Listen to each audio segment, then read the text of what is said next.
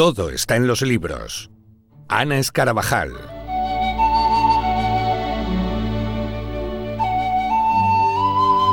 Aquí ya saludamos Ana Escarabajal. Hola amiga, muy buenos días. Hola, buenos días. Qué buen día para refugiarse en la lectura, ¿eh? Qué buen día tenemos hoy, Ana. Desde luego. Y además con los poetas que traemos hoy. Eso. Por petición tuya. Sí, sí, porque se nos habían quedado en el tintero en este en esta especial que estamos haciendo de la poesía como refugio en estos días. Se nos habían quedado grandes y cómo no íbamos a hablar de ellos. Así que vamos a poner la guinda al pastel hablando de eso, de dos enormes poetas. Eh, ¿Por quién quieres empezar, Ana? Pues había pensado empezar por Federico García Lorca. Maravilla. Además, eh, porque fue hijo, estamos en la víspera del Día de la Mujer, sí. y ambos, eh, tanto Federico García Lorca como Antonio Machado, tuvieron dos madres dignas de grandes mujeres esas voces de las grandes mujeres del siglo XIX que existieron y que además de ser eh, mujeres que apoyaron a sus, a sus hijos, que apoyaron a, su vida familiar, en el caso de García Lorca, ella era maestra y tuvo una influencia importante en, en García Lorca fue eh, desde, mm, desde su voz de maestra y desde madre, fomentó el gusto literario de su hijo. Bueno, Federico García Lorca, como todos sabemos, nació en, el, en Fuente Vaqueros, en Granada, en una familia con una posición económica mm, bastante desahogada y lo bautizaron con esos grandes nombres que ponían entonces, Federico del Sagrado Corazón de Jesús García Lorca. Su padre era un hacendado y su madre, Vicenta Lorca Romero, era la segunda esposa de Federico Padre y fue maestra de escuela y fomentó ese gusto que os he dicho. Él eh, estuvo adscrito a la generación del 27 y quizás fue el poeta de mayor influencia y popularidad en la literatura española del siglo XX. Como dramaturgo también se le considera una de las cimas del teatro español del XX, junto con Valle Inclán y Buero Vallejo. También todos sabemos que ambos, Machado y Lorca, fueron víctimas de esa terrible guerra civil española. García Lorca fue asesinado por el bando sublevado un mes después del golpe de Estado. Eh, mm, y bueno, como eso ocurrió, empecemos con su vida. Él con 11 años ya se traslada a la ciudad de Granada y se interesa por la música, conoce a Falla, participa con otros jóvenes intelectuales en la tertulia del rinconcillo del Café Alameda, donde va y vuelve después del viaje a Nueva York. Y mm, a mí, bueno, estudia en la residencia de estudiantes que en aquel momento eh, acoge tallas, acoge figuras de la talla de Einstein, de Keynes, de Madame Curie, y se relaciona con muchos escritores intelectuales como Buñuel, Alberti, Salvador Dalí.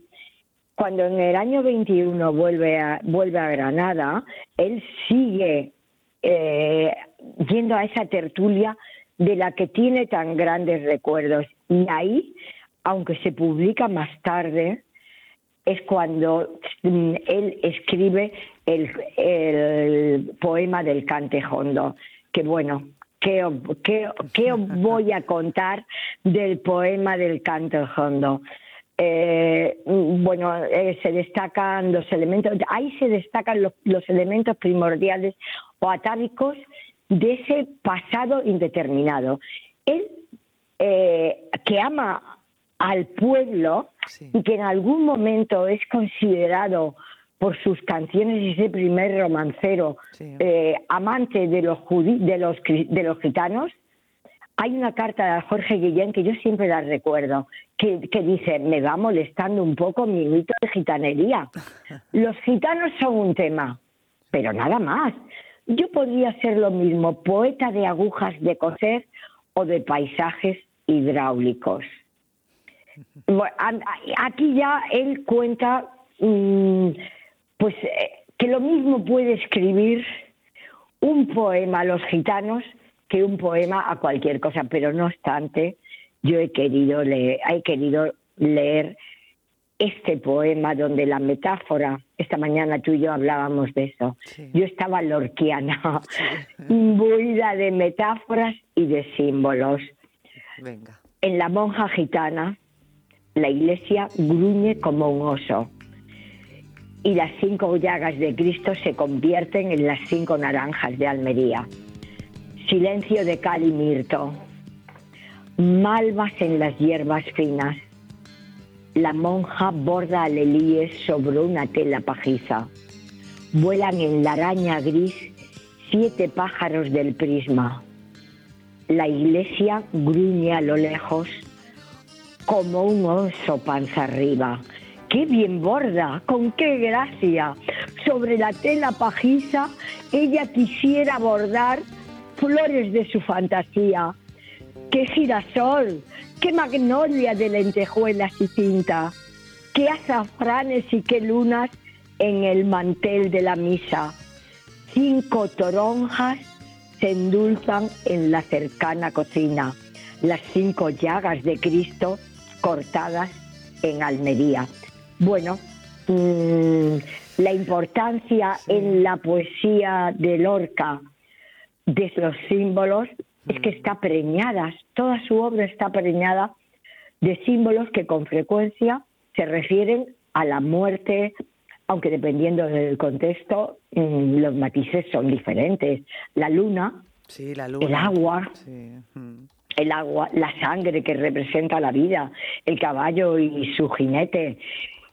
Mm, bueno, es que no sé qué, eh, tengo todo lleno de, poemas para, para leer, pero mm, no sé cuál seleccionar que, que, que hable más de esta voz para todos tan conocida, pero eh, como me gusta mucho, sí. no quiero obviar a verde que te quiero verde, verde viento, verdes ramas, el barco sobre la mar y el caballo en la montaña. Con la sombra en la cintura, ella sueña en su baranda, verde carne, pelo verde, con ojos de fría plata. Verde que te quiero verde, bajo la luna gitana, las cosas la están mirando y ella no puede mirarlas. Verde, que te quiero verde, grandes estrellas de escarcha vienen con el pez de sombra que abre el camino del alba. Y bueno, mm, aquí están todos los símbolos, Lola, los metales con el valor de... Y siempre hay un recurso mm. que, que nos lleva al valor dominante que es la muerte. Mm. Los metales aparecen bajo esa forma de, de, de, armas blancas, igual que aparece la hierba. La hierba puede ser vida, pero también es muerte. Sus obsesiones son el amor, el deseo, la esterilidad. Y todo, yo creo que debajo hay un denominador común. Él siempre está en la búsqueda. Lorca siempre busca. Una maravilla. Lo que tenemos que hacer es recomendar, claro, recomendar a todo el mundo que busquen a Lorca también, ¿eh? que se sumerjan en cualquiera de sus eh, creaciones porque, en fin, seguro que lo van a disfrutar, tanto como nosotros hemos disfrutado escuchando a Ana. Y como tenemos que hablar de otro grande, pues yo creo que ibas a, dar paso ya, ¿verdad, Ana? Sí, porque me hubiera gustado seguir con Lorca, pero es que si no, nos volverá a pasar lo de siempre. Eso es. Nuestro querido Machado se nos queda siempre ahí en la puerta. Y bueno, también... Eh, estuvo eh, el siglo XIX a los que nacían, que eran hijos de grandes familias, los bautizaban con grandes nombres. Antonio Cipriano José María Machado Ruiz. Nació en Sevilla un 26 de julio de 1875. Un 26 de julio era el día de Santa Ana y su madre era el día del santo de su madre, Ana Ruiz tuvo, el, eh, tuvo ocho hermanos. Mm. Once meses antes había nacido Manuel el primogénito y, compañero en muchos pasajes de la vida de Antonio Machado. Él tuvo la gran suerte de realizar, sus padres eran liberales, eran gente que ya eh, quiso educarlo con, con una libertad en aquellos momentos que despuntaba en España, que aparecía. Y eh, cursó sus estudios en la Institución Libre de Enseñanza y posterior los completa en el Instituto de San Isidro y Cardenal de Cisneros. Viaja a París, donde, donde conoce a Rubén Darío. Eh, en su biografía él dice, desde los 8 a los 32 años he vivido en Madrid, ama Madrid. Mm. Solamente tres años los pasé en París y habla de, de, lo que para él supuso esa educación en ese lugar. Después Mm, sabemos que estuvo en Soria. Y su importancia, eh, la importancia en su poesía del amor. El amor en su poesía a veces parece que es difícil de materializar, pero mm, porque llegó tardío, dos flechas fueron las que le llenaron, las que Cupido le lanzó, su relación, su relación con Leonor, a la que le unió cuando ya tenía 34 años nos dejó una serie, unos poemas donde expresó su pérdida, el dolor por esa pérdida. Nos, encontramos con su poema de Soledades, que es un, es un poemario que fue creciendo. Y bueno, yo he elegido uno de los primeros, el número uno, porque me parece tan cargado de belleza y tan cargado de ese dolor. Está en la sala familiar, sombría, y entre nosotros. El querido hermano que en el sueño infantil de un claro día vimos partir hacia un país lejano.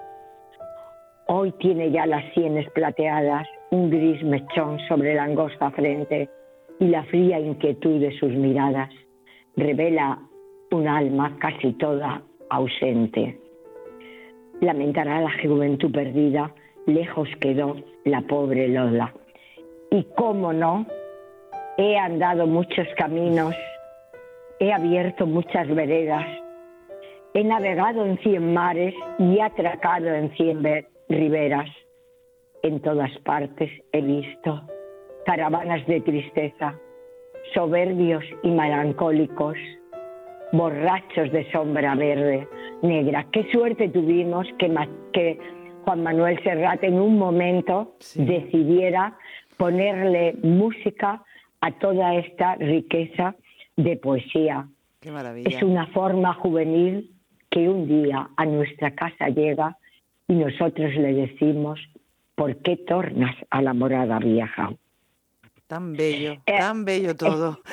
tan difícil de elegir, de elegir, Ana, ¿verdad? sí, es dificilísimo, eh, porque él empieza a escribir eh, cuando es muy niño. Eh, he, querido también marcar para que nos hagamos cómplices de su sueño infantil, porque nosotros también, tú, yo y todos vosotros que en este momento estáis escuchando este programa y estos autores que mi querida amiga Lola casi me ha obligado a volver a ellos, pues el sueño infantil es un poema bellísimo Seguro que tú lo recuerdas, Lola. Una clara, una clara noche de fiesta y luna, noche de mis sueños, noche de alegría. Era luz mi alma, que hoy es bruma toda. No eran mis cabellos negros todavía. El hada más joven me llevó en sus brazos a la alegre fiesta que en la plaza ardía. El, el chisporroteo de las luminarias, amor sus madejas de danzas tejía. Y en aquella noche de fiesta y de luna, noche de mis sueños, noche de alegría, el hada más joven besaba mi frente, con su linda mano, su adiós me decía. Todos los rosales daban sus aromas, todos los amores de amor entreabría. Es que pensar que eso lo escribió casi cuando era un niño es maravilloso. Maravilloso. Nos vamos a quedar con Serrat y con, eh, en fin, este, este texto eh, tan bellísimo. Gracias Ana Escarabajal por habernos traído hoy a Lorca y a Machado. Nos hemos quedado siempre, como siempre, sin tiempo. Bueno, y recordemos a estas dos mujeres que la amó. A Leonor, aunque no tengamos tiempo, a Leonor y a Guiomar, Pilar de, de Valderrama. Una jovencita de 13 y 14 años y una mujer madura.